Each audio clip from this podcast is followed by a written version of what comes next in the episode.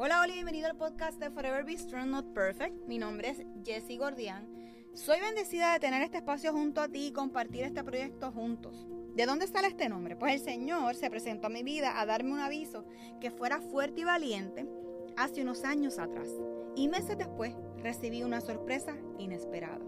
Así que, como dice el libro de Josué 1.9, yo te pido que seas fuerte y valiente, que no te desanime, ni tengas miedo porque yo soy tu Dios y te ayudaré por donde quiera que vayas. Durante ese tiempo, Dios estuvo acompañándome en uno de los momentos más difíciles de mi vida. Hoy doy fe que nunca me ha abandonado. Así que creo firmemente que Dios se manifiesta en cualquier momento, espacio y persona. Este espacio se creó para compartir la palabra de Dios y cómo podemos ir creciendo juntos. Tenemos el mejor ejemplo de su sacrificio en la cruz como lo hizo Jesús. Así que comenzamos diciendo, Jesús creo firmemente que a través de este podcast estarás y estarás moldeando nuestros corazones y reconociendo con la ayuda del Espíritu Santo en darnos la fuerza que necesitamos para afrontar cada día. Sé que tenemos que comprometernos para poder leer de tu palabra, alabarte y escucharte a través de esta. Sé que tú, mi Señor Jesús, eres la salvación para que juntos podamos alcanzar otras vidas. Que ese amor que proviene de ti como un buen padre pueda ser escuchado por la persona que está recibiendo este mensaje. Reconoce que es tu Hijo como nuestro Señor y Salvador. Así que comenzamos a caminar y a crecer juntos.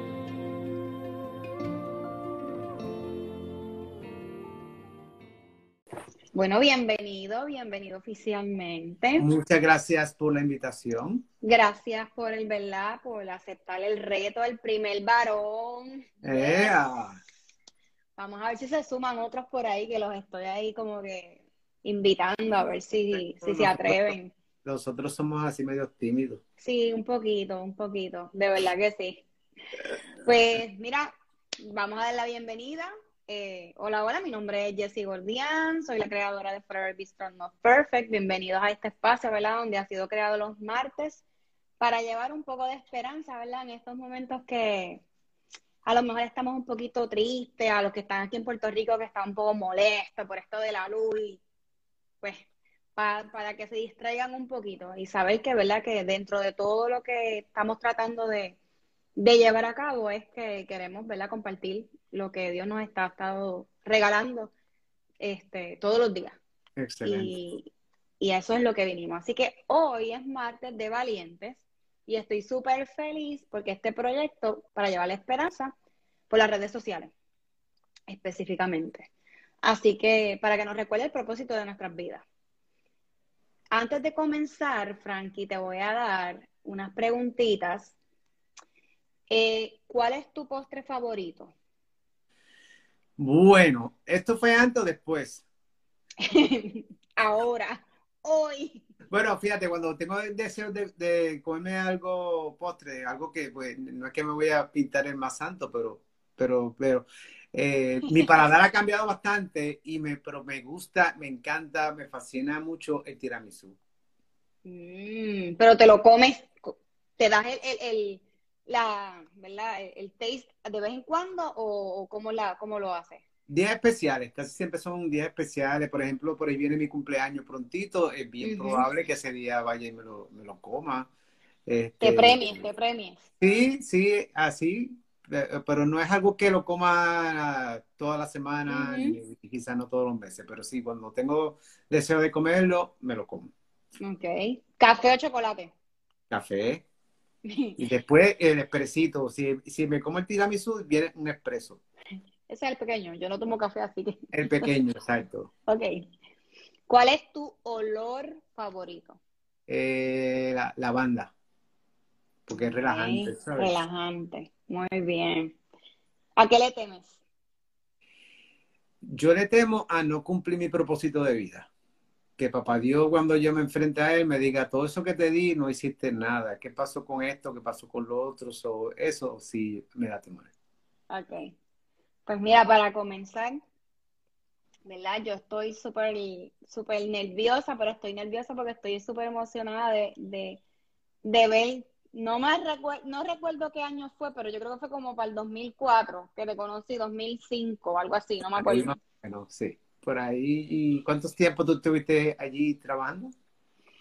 Allí yo estuve dos años, Alex tiene 12. Ah, pues sí, pues no.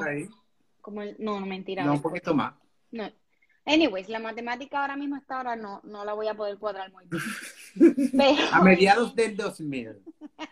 De los 2000. Eso está mejor, eso está mejor. Pues mira, este, tuve la oportunidad de conocer a Frankie por medio de una amiga, verdad, que me ayudó a, a, a, una entrevista con Frankie. Y en aquel momento dado, ¿verdad? lo conocí a través de ella, pero de oído y que es un super, un super, un caballero, un líder, fitness, en aquel momento dado. En aquella entrevista que estuvimos, tuve comencé a trabajar con Frank que en el departamento era de seguridad y servicios administrativos, que lo estabas corriendo. Y en ese proceso, ¿verdad? En las reuniones, a veces a mí me daban unos tantrums ahí medio raros. Y Frankie siempre ha tenido, y no solamente conmigo, sino con las otras que estábamos allí, siempre ha tenido esta ah, don, habilidad de poder llegar a, calmarnos con dos o tres palabras. Eh, sutilmente y contestando, ¿verdad? Lo que, lo que dijiste de temer, me encanta porque dentro de esos dos años, para mí era una delicia hablar contigo y reunirme contigo porque me dabas palabras. Y esa palabra fue germinando en mí, aunque pasó un, tiempito en lo que, ¿verdad? Finalmente le di el control de mi vida a, Dios, pero cada vez que me, me dicen Frankie, yo pienso en el líder, en el mentor, en un hombre con paciencia, con la que estábamos allí conmigo, y aprendí mucho, y me dio tanto la oportunidad también de hacer otras cosas dentro de, de mis tareas que, que me abrieron, ¿verdad? Eh, mi mente en que hay otras cosas más allá que no necesariamente es, ¿verdad? Lo que está ahí. Y así que te quiero dar gracias por, por esa oportunidad, por tirar la semilla, por los chiquimangues, por todo eso, porque de verdad que para mí, o sea, todos los vi, lo, lo, recibí con buen, buen, o sea, buenos ojos. Así que sutilmente esas conversaciones tú hablabas de Dios, hablabas del amor de Jesús y, es, y eso me cautivó. Poco a poco estuvo ahí y hasta que llegó.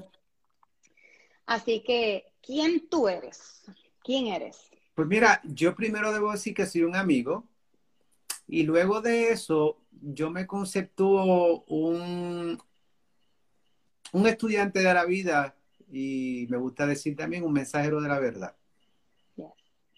Me gusta eso. ¿Y a qué te dedicas hoy? Pues mira, estoy trabajando dos vertientes. Estoy trabajando, eh, estoy trabajando en, uno de los parques, ¿verdad? Uno de los parques más atractivos que tiene Orlando. Eh, y también eh, tengo mi, mi coaching, ¿no? Que básicamente es como tú me conociste, pero era un medio por el cual tenía que seguir y, y, tenía otros proyectos que se dilataron, ¿no? Porque con lo del accidente de Ginny, yo creo mucho en que hay cosas que hay que tratarlas con prioridad. y, y, entonces pues decidí todo ponerlo, ponerlo todo en pausa hasta que ella se pudiese valer por, e, por ella misma y poder otra vez volver a ser un poquito ella. Eh, algo que gracias a Dios estamos ya viendo y que ahora por eso fue que retomé nuevamente todo esto. Eh, y aparte de otros proyectos que estamos haciendo. Tú sabes cómo yo sé, me gusta siempre tener todo enredado.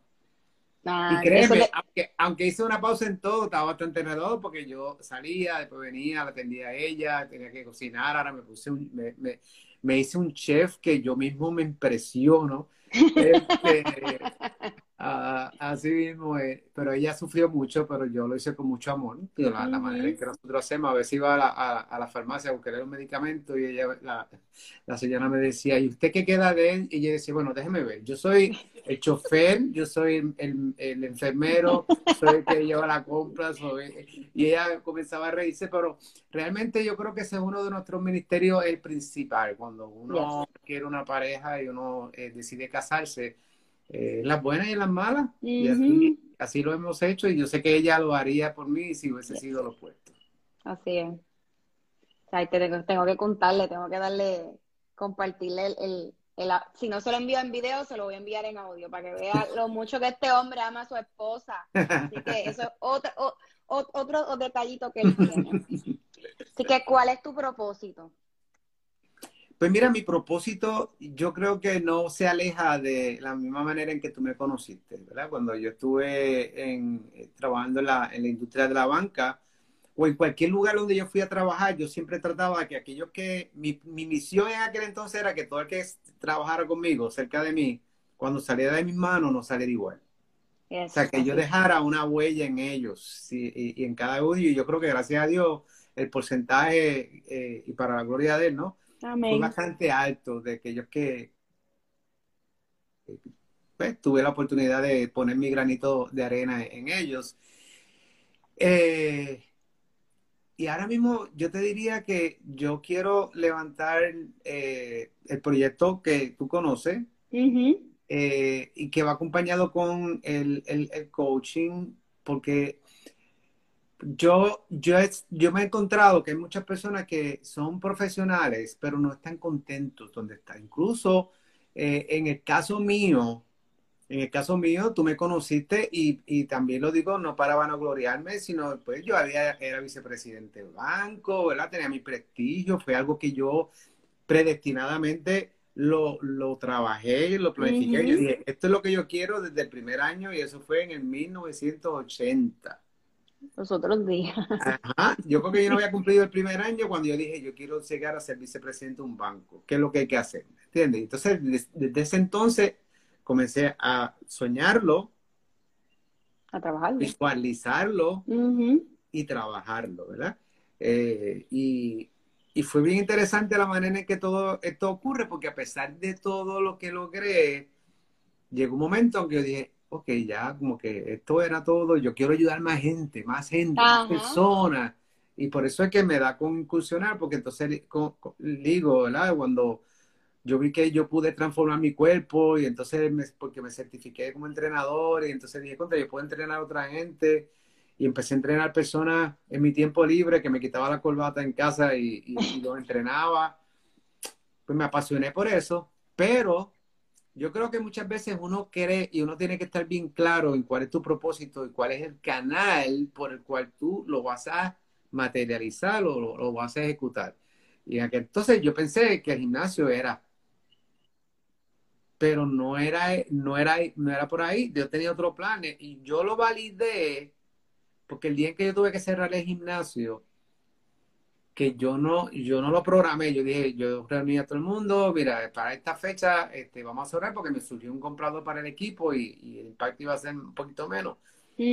interesante porque ese mismo día que yo cerré, que estoy recogiendo con caja, ese mismo día me acuerdo que me llamaron que el banco lo habían intervenido. O sea, ahí yo me dije a mí mismo, este desierto, a mí no había quien me lo despintara. Wow. Y así lo vivimos. Y aquí estamos hoy todavía. Correcto. Desde allá, pues yo he comenzado un proyecto que ya yo le tengo el nombre y todo, está en mi página, lo que ocurre es que yo no lo he promovido todavía, que le he llamado Reinventate para ganar. ¿Verdad? Porque en mi carrera yo perdí la cuenta de cuántas veces yo me tuve que reinventar por los golpes de la vida, ¿no? En las cosas que a veces yo pensaba que me iban a salir bien y no salían bien, no por mí, porque todo era por efectos externos. Sin embargo, yo tengo que decir que yo creo mucho en que eh, dependiendo de lo que te vayan a reclamar o de lo que tú vayas a lograr, así de mucho eh, es eh, la montaña o la colina que hay que escalar. y por eso yo creo mucho, primero la pregunta que me diste del temor, por eso yo le debo temor. ¿Por qué? Porque yo he visto tanta tanto escollo en el camino. Eh, cuando digo la verdad, me dio curiosidad, porque muchas veces cuando yo digo esto, me dicen, ¿cuál es la verdad? Y yo te pregunto ahora a ti, Yesenia, haciendo un alto, ¿verdad? un paréntesis. no me la tienes que contestar ahora, déjala ahí para seguir en la línea de tu, de tu, de lo que tú quieres llevar, del mensaje que queremos lograr que otras personas, pues, de alguna manera les toque, les inspire, les mueva. Eh, ¿Cuál es la verdad?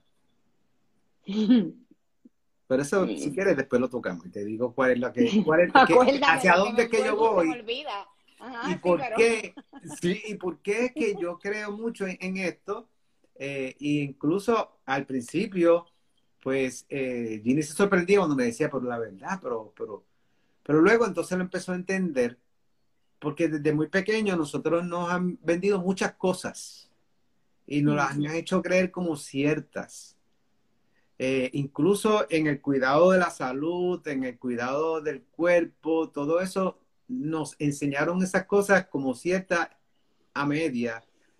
Pero por alguna razón, que yo me imagino que esa es parte de mi, de mi propósito y mi misión, yo siempre fui como medio eh, presentado en el sentido de que de cuestionar. Me costó porque vengo de la vieja escuela. que a los papás tú no le, tú no, tú, todo lo que tu papá te digan, tú les crees. Exacto. Todo lo que digan en la iglesia, tú lo crees. Todo lo que dice, o alguien que escribe un libro, tú lo crees. ¿verdad? Entonces, cuando yo empiezo a madurar un poquito, que entonces, ¿qué me da con esta cuestión? Porque creo, yo soy, yo, yo me he obsesionado, pero desde el punto de vista positivo, de, de excavar, ¿sabes? De buscar cuál es la verdad, pero esa verdad yo siempre la tengo que buscar con una lógica. ¿verdad? Con algo que tenga un sentido común. Como por ejemplo, te voy a dar un ejemplo que, que es bien bastante eh, eh, controversial ahora mismo en, en, en, todas las redes y en todo el mundo, es cómo, cómo tú vas de peso. ¿Verdad? Y hay un sinnúmero de dietas, hay un sinnúmero de maneras de comer, y este es el que tiene razón. Y la verdad es, la verdad es que lo único que tú tienes que eliminar son un par de cositas nada más, moverte un poco, igual tu cuerpo va a comenzar a transformarse porque, porque el problema que tenemos y que vivimos y que esto se extiende, eh, si por ejemplo el gobierno dice, no, no, no, espérate, nosotros vamos a cambiar todo esto, vamos a empezar entonces a alimentar a la gente como es, vamos a enseñarles a comer, vamos a, controlar lo que, lo que los, los, los manufactureros hacen y lo que nos hacen comer y lo que nos engañan y toda esta comida que realmente es la que nos enferma y el problema se acaba. Los costos médicos bajan, pero no voy, a, utilizar, no voy a utilizar la palabra mafia porque a mí me meto en problemas, Dios, lo dije. Pero es, como, es como un esquema. Ajá, Es un esquema donde los que salen más perjudicados son todos aquellos que estamos en medio. Pero cuando yo tengo que, dar charla o me he invitado cuando más, más activamente lo hacía, cuando estaba más en Puerto Rico y acá que lo he hecho unas cuantas veces, pues yo me acuerdo que, eh, por ejemplo, tú sabes que MCS a mí me contrató en Puerto Rico y yo iba con todos ellos. Eh, y entonces cuando yo llegaba, que entraba a ese salón grande, yo veía a todo el mundo así, como quien dice, aquí vienen a hablar de ejercicio. Yo no voy a hacer ejercicio, yo no voy a mover de aquí yo le dije a ellos, mira, ¿sabes una cosa? Yo no voy a ir más vestido de entrenador. ¿Pero por qué? Y le dije, ah. no, yo voy a ir ahora vestido como si fuese a dar una charla, en un en una camiseta, una polo, porque así ya de antemano ellos me van a ver y van a decir, ah, ok, no, no, vamos a hacer ejercicio, no nos vamos a poner a brincar, a menos que ya ellos no lo supieran de antemano. De antemano, correcto. Pero mira, funcionaba de lo más bien porque entonces ya la gente estaba más receptiva, me estaban mirando, entonces cuando yo le decía, lo primero que me decían cuando yo hablaba de comida era, de algo hay que morirse, mister. Boricos al fin. Mi contestación, que sigue siendo la misma, yo lo sé, de algo siempre nos vamos a morir, es que nos vamos a morir como quiera. La pregunta realmente es cómo tú quieres vivir. Mm. Entonces, eh, hoy precisamente un señor que vio algo que yo estaba haciendo, que estaba señalando, él me dice a mí, y me dice, nosotros nunca tenemos la culpa. O nosotros nunca, no, y nunca nos va a pasar nada. Pero lo que quiso fue ser sarcástico, que es lo mismo que yo estoy diciendo. Tú no piensas que te vas a enfermar por causa de la comida. Tú no, tú no piensas que, que vas a chocar, tú no dices por la mañana, ay, me voy a trabajar y hoy voy a tener un accidente y te despide de la familia, vengo, hoy voy a tener un accidente de carro, porque nadie lo hace. Mami, que Dios me la cuide. Mami, yo siempre estaba, mami, ten cuidado. Mira, que cuando viene a quedarse conmigo, que te puede caer. No, muchacho, a mí no me, voy, no me voy a caer. Desafortunadamente, en estos días se nos cayó. Y eso son cosas que nosotros los seres humanos estamos condicionados creyendo que somos superdotados, que nunca nada nos va a pasar y que no tenemos que tener ningún tipo de preocupación.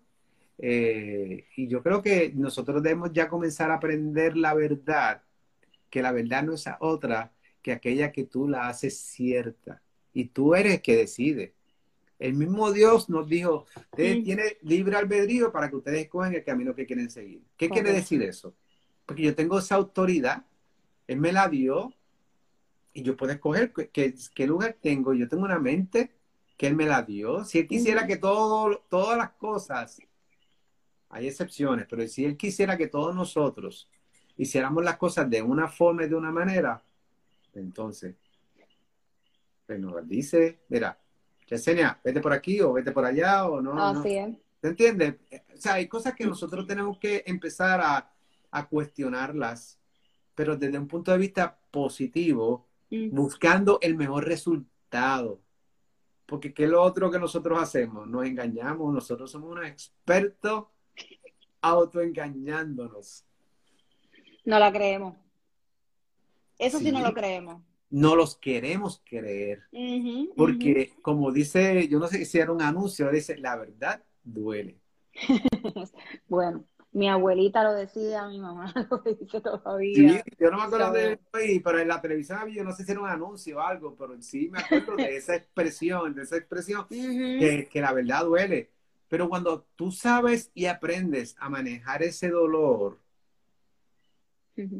la, los resultados son inmensos en términos positivos, porque una vez tú pasas por ese sedazo del dolor, eh, eh, viene el momento de la satisfacción de que tú dices, ok, fíjate, lo que me, me dolió al principio tomar esa decisión, hacer este ajuste, hacer este cambio, pero hoy miro hacia atrás y me siento mejor, y esto fue lo mejor que pudo haber pasado.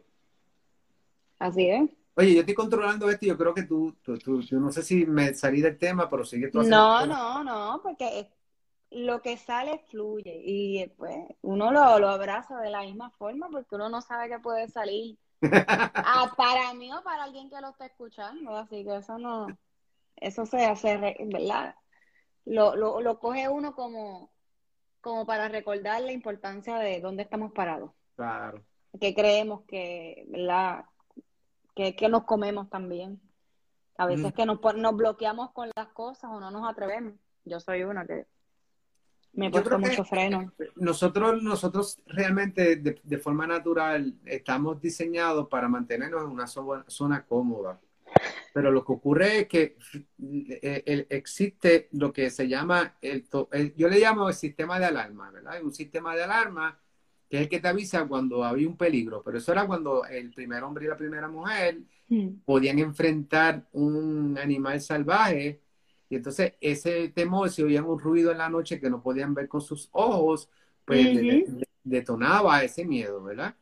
Y todo esto, el sistema de nosotros se apaga, muchos sistemas, el sistema digestivo, todo lo que el cuerpo no necesita para escapar, toda la energía se concentra en los brazos para escapar. ¿Qué ocurre? Todos estos sistemas, hoy en día, nosotros con tanto estrés, prenden, apagan, prenden, apagan.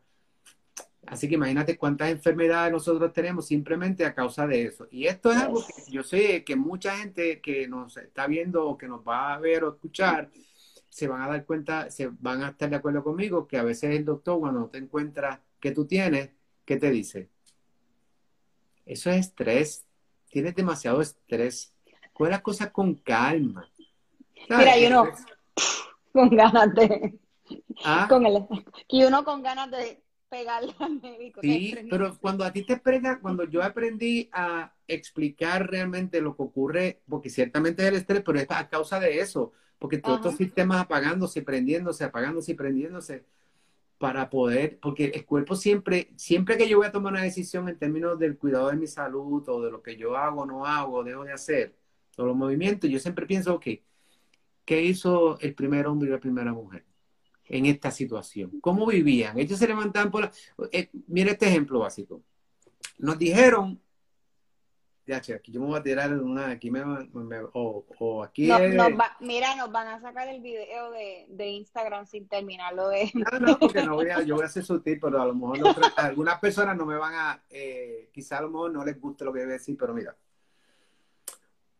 si tú vieras el primer hombre y la primera mujer, cómo sobrevivían y cómo vivieron,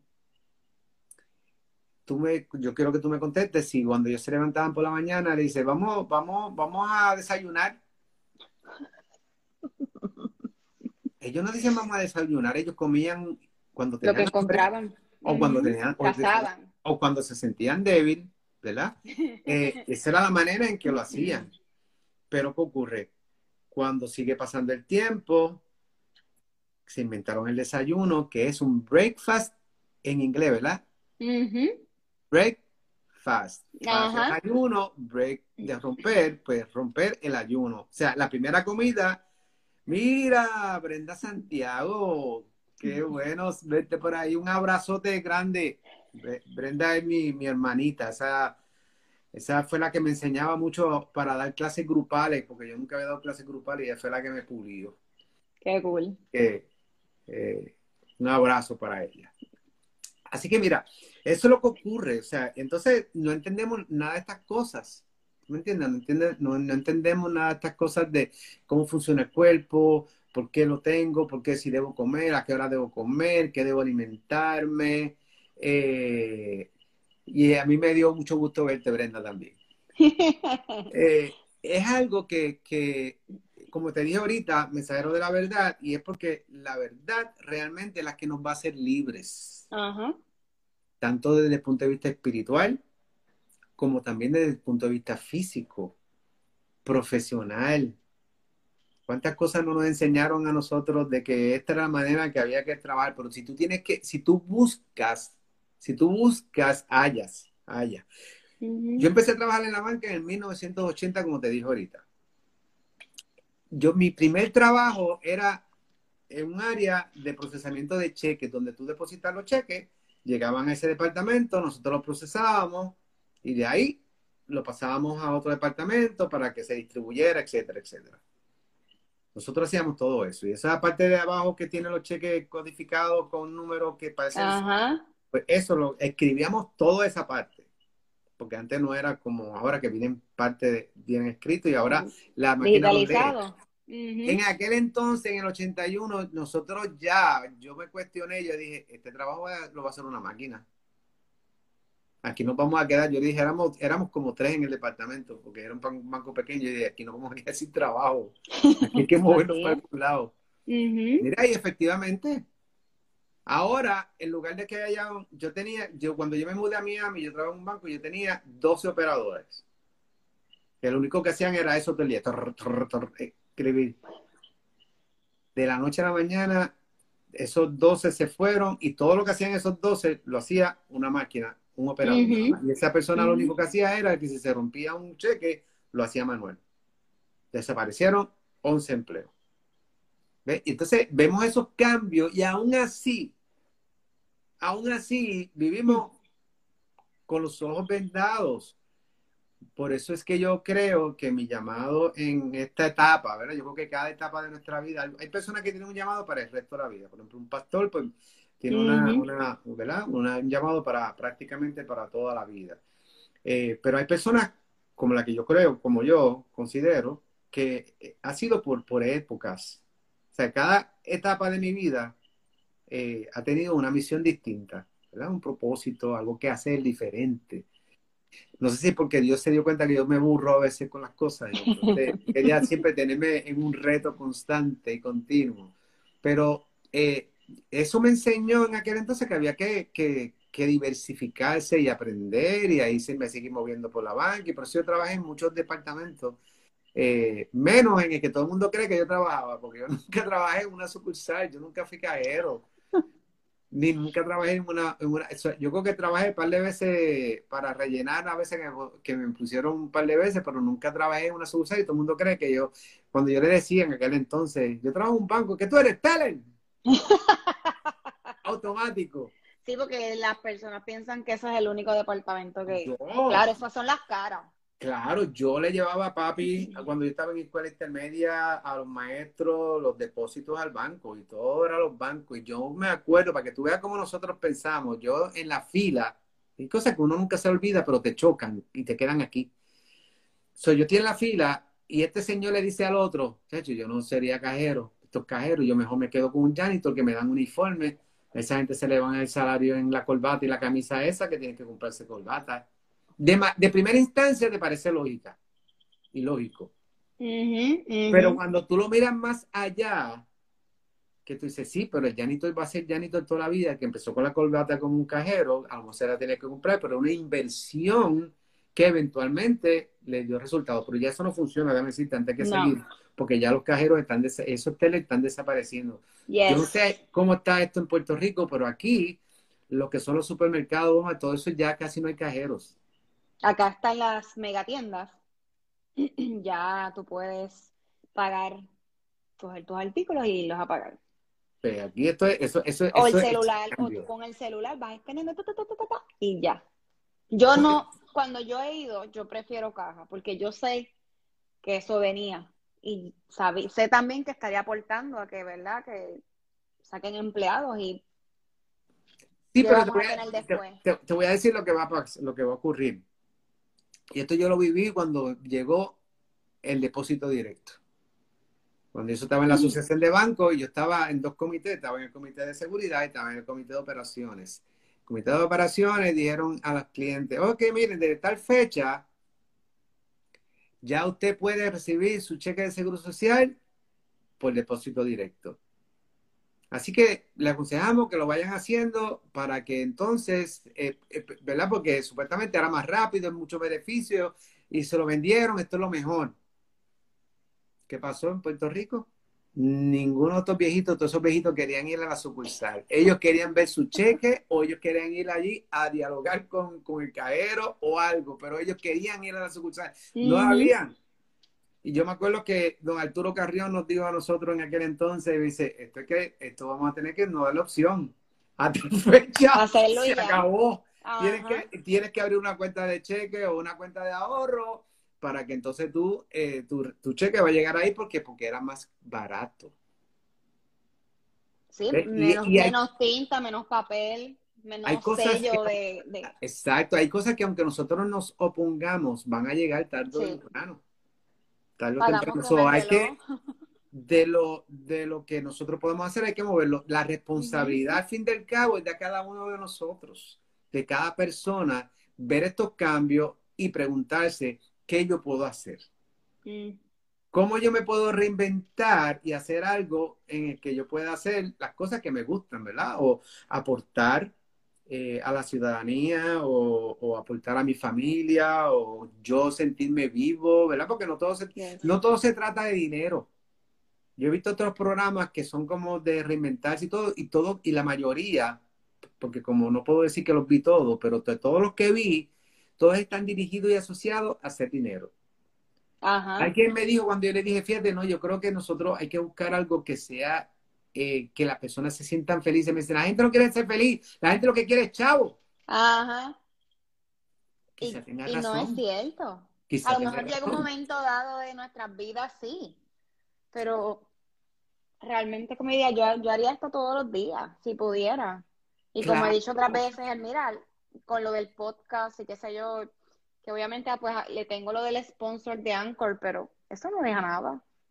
Exacto. Eso es como dos chavitos por cada episodio, si acaso, es lo que deja. Pero yo los estoy dejando ahí, porque, ¿verdad? Algún día pues me los echo en gasolina o algo. Claro. O los dono, o los dono a alguien que lo necesite, es la realidad. Pero no todos, ¿verdad? Podemos encontrar como que estar en un lugar que te apasione. Que tú digas, esto es. Y que me paguen bien. Eso sería genial. Mira, y, es que esto es algo que tú tienes que, lo vas a encontrar, lo vas a descubrir tú misma. Porque fíjate, fíjate para que tú veas la diferencia. Cuando yo decido dejar de ser vicepresidente de un banco, que yo renuncio, que yo estoy enfocado en que yo quiero ayudar a otras personas en, en su salud, en su bienestar, todo eso es positivo. no funcionó. No funcionó. Y, no, y yo no estaba persiguiendo dinero porque yo estaba muy bien en el banco y iba muy bien en el negocio. Era que todos nosotros tenemos que pasar por una laguna que ahora yo entiendo por qué la tuve que pasar. Y yo siento en mi corazón que hay mucha gente que está en ese mismo bote y que hoy día quizá trabaja en un lugar que o no les gusta o lo están visualizando como desaparecer, porque hay muchas personas que ya están viendo, ven compañeros que se están yendo, que ya su posición desapareció, ahora no están, y son bien preocupantes. Cuando yo, cuando pasó todo esto de pandemia, pues eh, e, esta área de, seguridad que, que, que, yo la hago muy bien, ¿verdad? Porque la he hecho por tanto tiempo, pues siempre, siempre es necesaria yo al revés, a veces, no, a veces tenía que estar seis días trabajando porque la, la, pelada, había muchas cosas que, mucho, mucho, no, no, mucho dinero, muchos millones de dinero que están invertidos allí. Así que tuve que ser parte de ello, ¿verdad? Pero no es algo que yo diga, ¡wipi! ¡Qué rico! ¡Qué chévere! Digo, yo financieramente te tengo que decir y, le doy gracias a Dios por ello.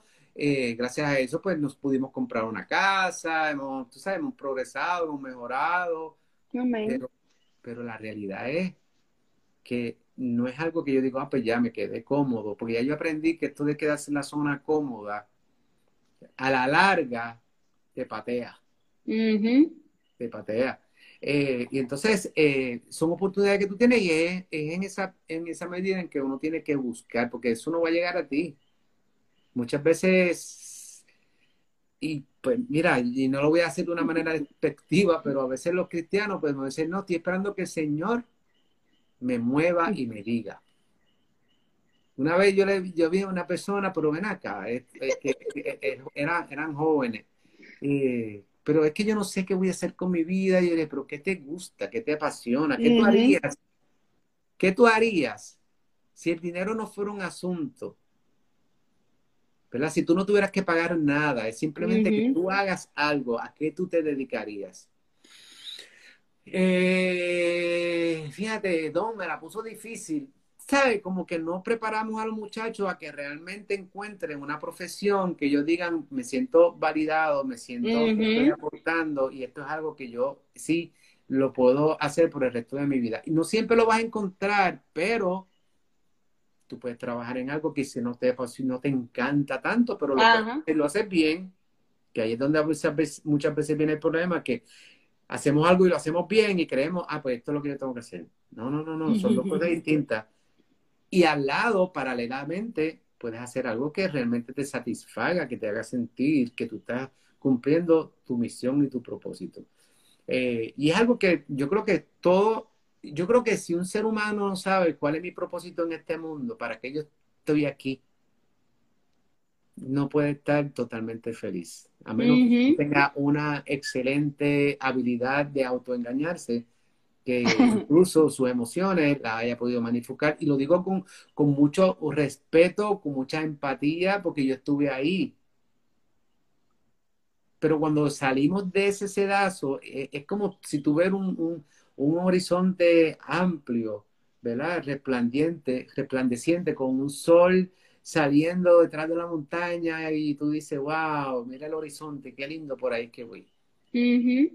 Pero si no lo buscamos, nunca lo vamos a ver, porque cuando salga el sol por allí, nosotros miramos para el otro lado y no, no, porque no queremos ver la verdad, porque la verdad duele. Yes. Es así o la verdad o las verdades pueden haber. Sí, sí, sí, sí, sí, Eso, eso, eso es así. Una de las, quizás esto no lo aplica, porque hay distintas etapas en las que tú buscas tu propósito de vida, pero una de las más que yo he investigado y que he estudiado, que la he, la he sentido bastante acentuada es, especialmente hoy día que tenemos las redes sociales, es que, y de esto tú te vas a identificar, es que tú, cuando tú mires para atrás, yo le llamo el túnel del tiempo, ¿verdad? El túnel del tiempo, yo no sé túneles de esa época, pero en mi tiempo de muchacho había una serie de televisión donde habían estas personas que habían descubierto un túnel, se metían en ese túnel y ellos viajaban al pasado, a distintas épocas, y vivían experiencias. Eh, y para tú descubrir tu propósito de vida, es importante que te metas en el túnel del tiempo. Primero para identificar por qué tú eres de tal o cual forma, ¿verdad? Porque tienes miedo. Por ejemplo, yo cuando hice ese ejercicio para mí, eso fue combinando lo otro, no es que yo me lo inventé. O sea, son libros que yo he leído y personas que se dedicaron y científicos y doctores y todo. Y yo dije, bueno, yo voy a creer en mí. Yo voy a, probarlo porque yo tengo que probar, como te dije, que para mí es. Entonces, yo vengo y, y entro y es que yo me di cuenta de por qué yo me intimidaba cuando la gente me gritaba. Y era porque papi me gritaba mucho cuando yo era muchacho. Entonces, como él me gritaba, pues todo eso se quedó en el subconsciente y yo me intimidaba hasta que aprendí a poder salir para adelante, ¿verdad? Lo otro que había aprendí era que yo no me atrevía a mirar a la gente mayores ¿Por qué? Porque me habían enseñado que a la gente mayor no se le mira la cara. y que es una falta de respeto. Ajá. Cuando yo llegué a la asociación de banco eh, por primera vez que me enviaron a mí, que yo me acuerdo que yo tenía como unos 31 años más o menos, y yo entro a aquel salón de conferencia grandísimo, con un montón de dones, con el pelo blanco, y, y todos me miraron como si este chamaquito que hace aquí. Y yo sentí que como que no fui aceptado de primera instancia, sin embargo, eh, yo me, me, armé de valor y dije, espérate, si yo estoy aquí porque yo tengo derecho a estar y porque mi banco entendían que yo puedo ocupar esta silla, así que yo voy a hablar aquí, aunque no me hagan caso. Y nada, después, mira, de ahí llegué después a ser presidente de uno de esos comités por, por un año.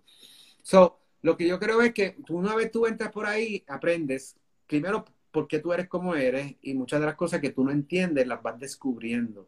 Pero no, la más interesante es que tu propósito de vida sale cuando tú encuentras el lugar, el, momento más doloroso de tu vida. La experiencia de más dolor. ¿Por qué? Porque eso tú lo puedes utilizar entonces para ayudar a mucha gente que van a estar pasando por esa misma situación y entonces ahí tú armas ok, pues como yo lo logré, como yo sobrepasé esto, como te estoy hablando ahora de reinventarme, pues yo voy a hacer, porque yo me he reinventado tantas veces que ya eh, es algo que ya yo lo hago automático, ya no le tengo ni miedo.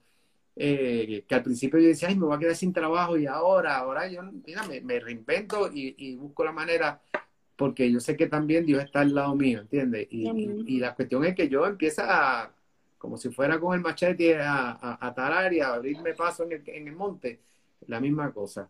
Pero yo creo que de esa manera, aquellos que somos más adultos podemos descubrir eh, cuál es nuestro propósito. Los que son más jóvenes, esto no es tan complicado. Es al contrario, ahí entonces, ¿qué es lo más que tú disfrutas? Muchos muchachos, ah, pero a mí me gusta la música, pero eso no, no hay. Si olvídate de que no haya, no lo asocies de, de primera instancia con dinero si Dios te va a llamar a eso y ese es tu talento, esa es tu capacidad, de alguna manera eh, eh, te va a abrir paso y si no hay dinero, pues vas a estar eh, haciendo y sintiéndote bien. Ese, llega a uno, ¿verdad? le da plenitud a uno cuando uno hace algo que uno le gusta, que, que uno encuentra que puede también bendecir a otro, llegar a otro. Exacto. Es como que, yo no sé, yo pierdo libras mental, emocional, cuando me hago esas cosas. Me siento como, como si hubiese ido al gym, fíjate, cuando uno hace ejercicio que lo hace bien y se contra, lo hice todo, pues así me, así me siento. Pero es gratificante, es gratificante, ¿verdad? Encontrar ciertas cosas, a veces uno dice, quiero buscar más, qué cosas más, pero en el más, pues ahí está la paciencia y ahí que uno con calmita, a ver, a ver qué aparece. Sí, sí, sí, Esto, esto no se puede correr mucho, hay que ir paso a paso, el paso firme. Mira, una de las preguntas que te hice, te la hice fue, te, te, envió un mensaje, que te pregunté cuál era tu versículo favorito. Y casualmente es Josué 1.9. Ajá. Que ese yo lo tengo adoptado, ¿verdad? Hace como casi dos años. Y me da gracia porque eh, eh Frankie me decía como que, esto yo lo tengo hace tiempo. pero es bien valioso porque eh, cuando él me dice Josué 1.9, ¿verdad? Yo siempre estoy preguntando a Dios, estoy haciendo esto bien, estoy haciendo esto correcto, yo quiero esto para agradarte a ti, que no se me olvide que esto no es, tiene nombre o apellido, esto es para ti. Y, y fue como una contestación, como que, nena, pero tú no entiendes, te lo he dicho, te lo he demostrado, no te desesperes, cógelo con calma. Y, y para mí, volviste otra vez a, Sí. a la semillita esa, porque cuando me escribiste yo estaba aquí como que... Sí, Ese, ese versículo, mira, la, la historia, yo puedo decir la historia de Ginny mía, porque realmente, imagínate, ¡Eh, a yo- rayos! Gin- y yo, y todo. Ginny y yo somos novios desde que ella tenía, yo tenía 18 años, ella 17 o, o antes.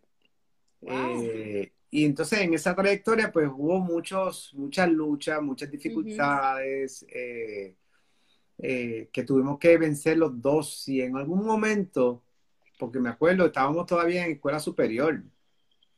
Así que imagínate si ha llovido de allá para acá. Mm, Este versículo salió a la luz y desde allá para acá yo lo hice parte de mi vida y, y- y lo he mantenido. Eh, eh, ese versículo es como de, de lucha de batalla. Tú sabes la Yes. historia, ¿no? La, la- la- la historia de por qué Dios le dice así a, a Josué, ¿no?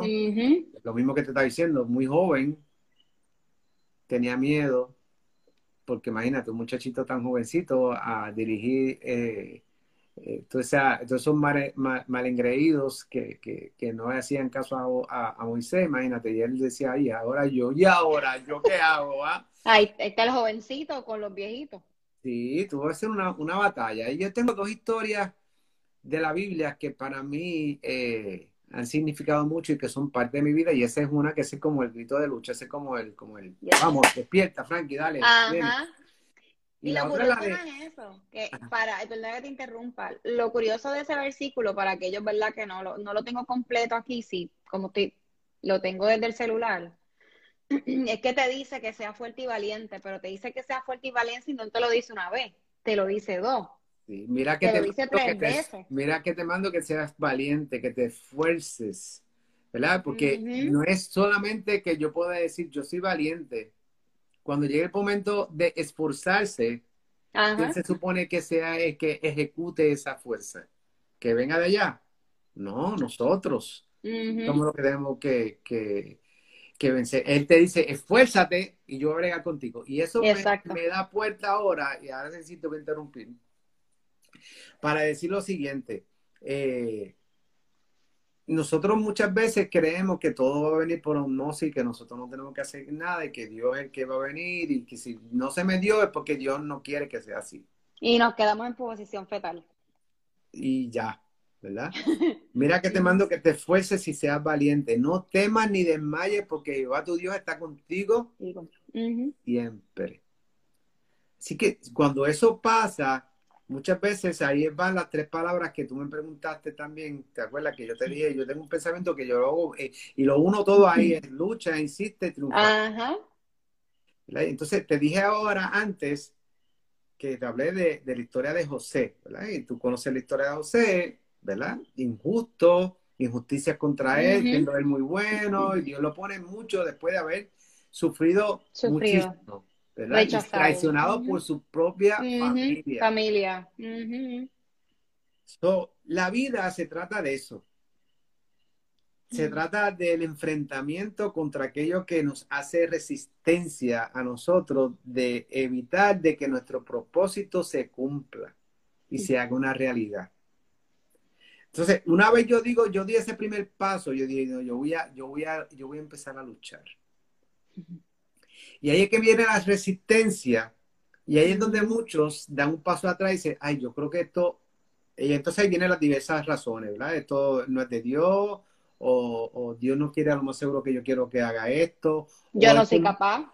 o yo no soy capaz, o esto es muy difícil, tú sabes, esto requiere demasiado esfuerzo y por ahí las razones varían. Pero cuando tú dices y estás claro, por eso es que es importante estar claro de cuál es mi propósito, para qué yo estoy aquí.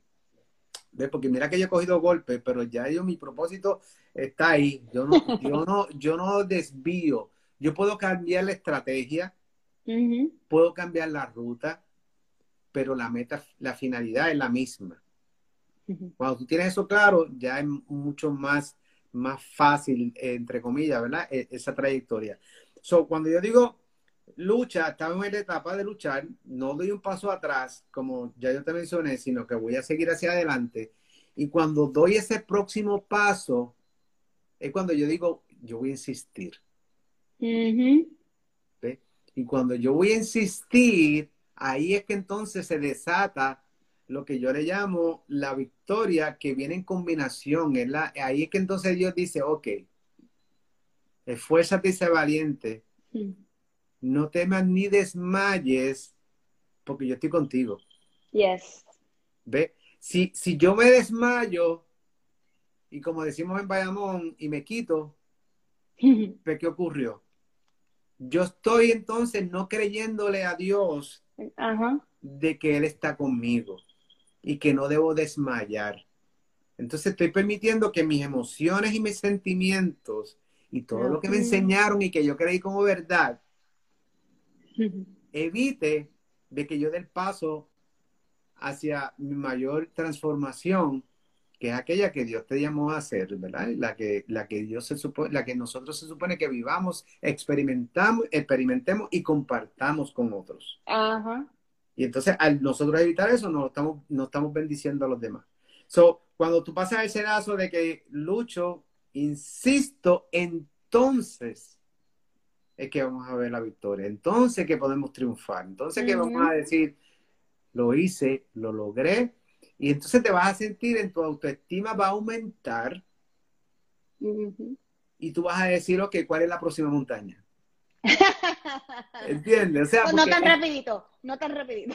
Sí, no, créeme, esto es como, esto es como los luchadores, sí es verdad, quizás tú dices, voy a cogerme un descanso de uno o dos días, pero entonces tú dices, wow, la verdad que lo vencí, man, y es como dice el americano, dice, I'm good. Entonces nosotros a veces vivimos eh, sin valorar la vida.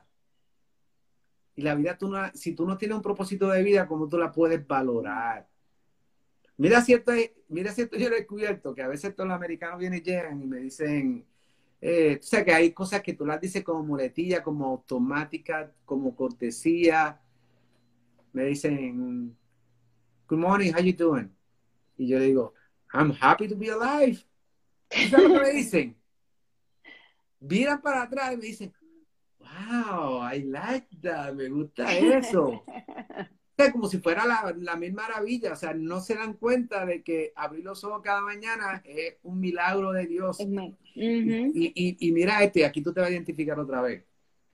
Llega esta señora donde mí, llega toda sudada, ¿verdad? Porque habían cambiado donde llegaban los autobuses, eh, y ella llega todo sudada porque tenía que caminar y llegan como molesta y me pregunta que cuál es el próximo paso. Eh, no, me dice así mismo, how you doing? Y yo le digo, happy to be alive. Con así, mira, con una sonrisa en la cara.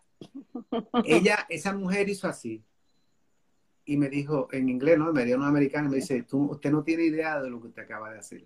Yo dije, aquí metí la Mm. pata, aquí que yo dije, Una pata para afuera voy a tener que perdón- pe- pedir perdón. Y ella, y, y ella me dice, ella me dice, yo soy sobreviviente de cáncer. Y yo debería tener esa actitud que usted tiene. Y yo vengo quejándome porque hace calor y porque estoy sudada. Me dijo, gracias por cambiarme el día. Por recordártelo, sí. No por cambiarle el día, porque acuérdate que ella venía eh, molesta. ella Agitado, venía, hormonal, Eh, hormonal. Ajá, Ujú. porque acuérdate que el, el- el sol aquí es, es bien molestoso, ¿verdad? Pero a veces se nos olvidan y esos momentos en que llegan estas crisis, eh, yo creo que son los momentos en los que uno tiene que recordar más aún que bueno que estoy vivo. Y si tú lo intentas cuando tú estás de baja, además te voy a, te voy a lanzar ese reto y después me cuentas. Si cuando tú estés en baja y tú te sientas decaído, decaída, eh, y alguien te pregunta cómo estás, y tú le contestas así, aunque tú no lo sientas de primera instancia, tú vas a empezar a sentir tú mismo, tú, tú mismo vas a empezar a sentirte mejor. Porque nosotros somos, nosotros los que nos hemos, lo que programamos por la, boca, por la boca, lo vimos aquí. So, si tú dices feliz de estar vivo, a mí me ha pasado, yo, no te voy a decir aquí que yo siempre estoy, pero a veces yo lo he hecho y me esfuerzo, a, me a decirlo, y ya la tercera vez que no se lo digo a alguien, ya, mira, ya, ya Frankie, se fue. ya, eh, y, y la dinámica de la vida, es una cuestión de tú buscarle la esencia, o sea, buscarle sentido, buscarle empatía a la demás gente, la gente que, que, te cortó y que te hizo un corte en la calle, en la, ¿cómo es? En la, en la carretera. Mira, esa persona a lo mejor sabe Dios lo que tiene, yo Señor, y bendícelo, cuídalo. Mira, precisamente hace la semana pasada me pasó algo así, mira, saliendo de acá de, de Walgreens. y era que había un, eh, un carril de el, el carril de bajar. Pero entonces había gente estacionada porque estaba lloviendo en el carril pues de, de subir. Y yo estaba estacionada con los nenes. y viene, yo estoy tratando de salir, pero viene este carro ¡fua! y del fuá fuá que esto por poco me choca, entonces yo ella me toca bocina, yo le toco bocina para atrás y me empieza a manotear a decirme yo no sé qué cosa, pero es bien gracioso porque yo estaba con los nenes y ellos se quedaron como que callados y yo, yo lo sentí y yo le, entonces le digo, está loca, está loca, algo le pasa, está mala, pero sigue por todo, o sea, ella yo la veía tocando bocina y haciendo manoteando en el carro y qué sé yo. Y yo dije, bueno, voy a irme por una área que no me la tenga que encontrar porque yo no sé, ¿verdad?, que, que le, que le puedo estar pasando. Y es bien curioso porque los nenes están diciendo, pero ¿por qué ella te habló así? Porque eso no había, no había, no había pasado. Y yo le digo, mira, pa, a veces tenemos malos días y hacemos cosas que, pues, que los hijos mal, como cuando ustedes pelean, que de la noche a la mañana de momento se viran y como que se apestan o no se quieren ver. Pues algo así. Cuando esas cosas pasan, lo mejor es seguir caminando. Punto. Porque si no, uno con las hormonas se pone a discutir con personas así también. yo puedo haber reaccionado de otra forma, entonces el ejemplo que le estoy dando a ellos. Es correcto. Está brutal, de verdad ha sido, esto ha sido casi, una, casi una predicación esto aquí. Sí, empezaste suavecito. empezaste etapa, mira. Por culpa tuya. claro que no, claro que no. si tú supieras que la mitad, yo creo que más de la mitad de las cosas que yo te dije, yo ni las tenía en la mente. O sea, no, ni por aquí se me había pasado eh, porque por lo general cuando a mí me invitan a una entrevista de esta, yo no, yo no tiendo a decirle a la persona, adelántame las preguntas o qué me vas a decir o yo necesito saber las preguntas. A mí me gusta que fluya. Porque yo no le temo, yo no le tengo miedo a decir la verdad y a decirte, Yesenia, yo de verdad que no sé. ¿Entiendes? O sea, yo no, yo no tengo problema con eso. Pues yo creo que en el momento en que yo trato eh, de, yo me siento coaccionado, o sea, que, que, que ya entonces me están poniendo palabras en la boca, o a menos que no sea algo específico, ¿verdad? pues mira, yo, a mí me gusta que fluye. Bueno, ni cuando me, ni cuando me invitaban a la televisión me, daban el libreto, solamente me ponían es un tema. Es más, a veces me invitaron, yo supe ir a programas de radio, y yo no sabía ni de qué era, ni, ni de qué iba a hablar, ni para qué yo estaba allí. yo me sentaba allí y que me dijera. Pero se hace, se hace. es lo mejor. Sí. Uno se va soltando y, y así me ha pasado con otra de las muchachas y aparte me dicen, eso, yo tenía un tema, pero hablamos de eso, pero esto, esto y esto no era lo que, lo que, lo que yo tenía.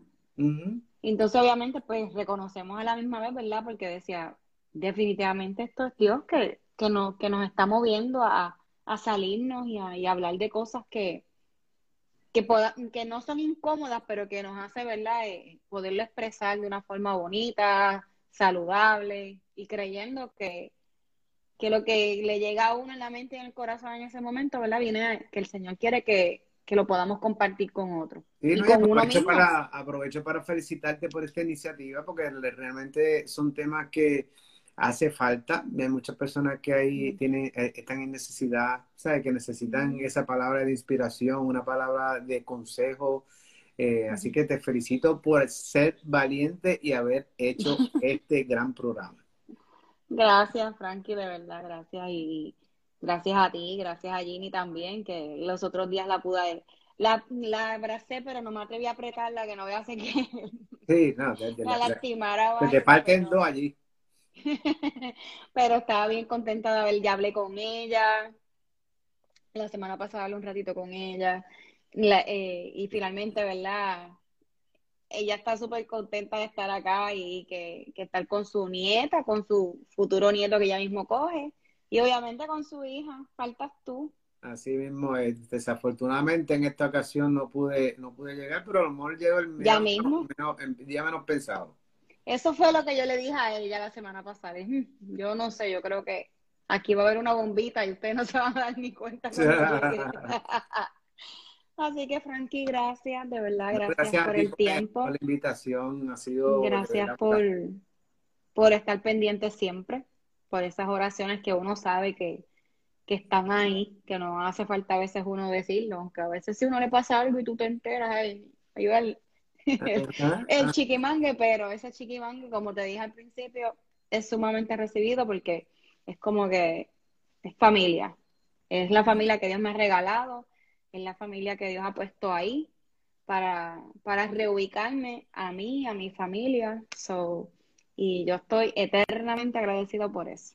Así que gracias. Y antes de despedirnos, quiero invitarlos, ¿verdad?, que nos den like, tanto a Frankie como a mí, en las páginas de cada uno de nosotros. Y que, ¿verdad?, puedas eh, disfrutar de lo que cada uno tiene. Así que Frankie tiene un proyecto bien interesante y como él dice, él, él es multitasking. Él tiene muchas cositas para podernos enseñar y le pueden escribir también por ahí si algo, ¿verdad? Que no se atrevan a decirle a uno, que a veces yo les digo antes de despedirnos, ¿verdad? Que si tienen alguna petición o algo, que no lo escriban, tanto a él como a mí, estoy segura que cualquiera de los dos, ¿verdad? Va a, va a coger esa... Mira, Maritza por ahí, Maritza Román, saludos, la otra niña. Sí, vamos a darle, vamos a sacarla, llegó ahora. Pero la ventaja y lo lindo de esta, de esta tecnología es que se queda grabada, o sea que... Así es. No, no, y que no es eso. Yo lo tengo grabado, pero entonces cojo el audio y lo pongo en el podcast, o que no tienen excusa. No hay excusa. Así que esto es parte de verdad de, salir de mi zona de confort, como, como dijo Frank, y, y, esto es definitivamente, esto se lo tengo que dar a, a ese que está allá arriba, porque si no estuviera yo todavía en mi cuevita. Así que lo, que quería era, ver el detalle era como que le he dicho a las otras chicas que han estado, que podamos llevar un poquito de esperanza claro. en, las redes de tanta cosa que vemos, que desagradable, cosas que nos traen, lo vemos y, nos pone triste, nos da coraje, nos, deprime y que eso no es lo único que, ¿verdad? que podemos consumir, que hay otras cosas que también podemos consumir.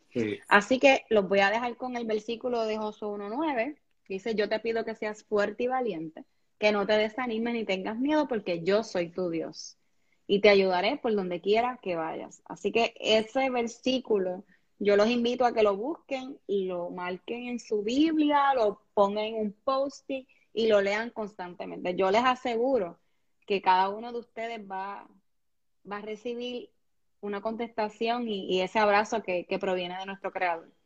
Así que esto sería todito hasta hoy. Así que, Frankie, lo único que te voy a dejar es con esto. Invitado para cuando quieras. te, voy a dar descanso por par de meses. Sí, el no, proyecto. no, tranquilo, no, no, papá, 2022. Ahí estamos. Amén. Así que éxito, bendiciones, espero verte pronto. Lucha, insiste y triunfarás. Amén.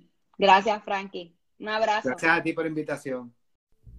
Este episodio es presentado por Forever Be Strong Not Perfect. Descubra unas piezas únicas artesanales hechas por manos puertorriqueñas con el motivo de inspirar y recordar tener una actitud positiva en nuestra vida diaria ante cualquier adversidad y a la misma vez llegar a otros con la recaudación de fondos para pacientes de cáncer de seno. Elija entre aretes o brazaletes. Los invito a pasar por nuestras redes sociales, tanto Instagram como Facebook, para que vean la variedad de joyerías que tenemos disponibles. Así que regalemos más que una pieza, para que no olvidemos ser siempre fuertes y valientes, como le ordenó Dios a Moisés, donde lo encontramos en el libro de Josué, capítulo 1, versículo 9. Juntos alcanzaremos a otros.